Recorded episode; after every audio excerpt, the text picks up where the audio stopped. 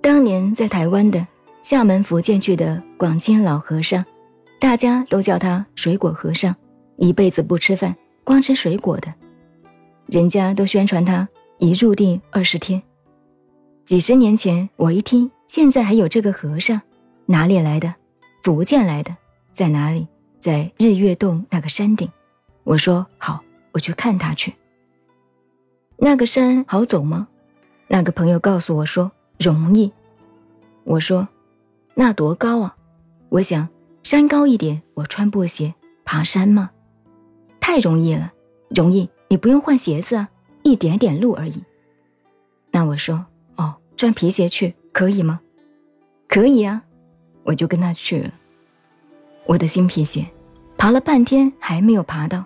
已经，脚嘛？都起水泡了。我说，究竟有多远呢？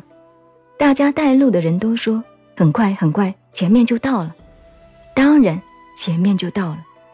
他说个鬼话，前面一定到了吗？前面哪里不到的呀？爬到了，我就赶快把皮鞋脱了。看到广清，那个时候我也不懂闽南话，他是满口闽南话，一见到。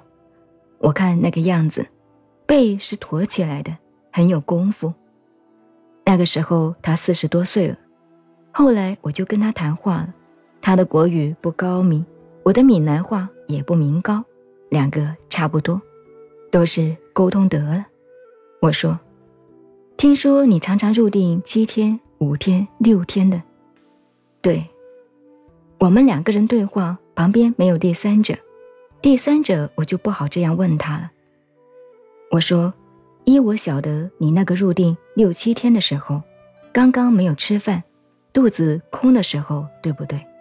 他说：“对。”而且第二个，我问你，一定是三十多岁左右，对不对？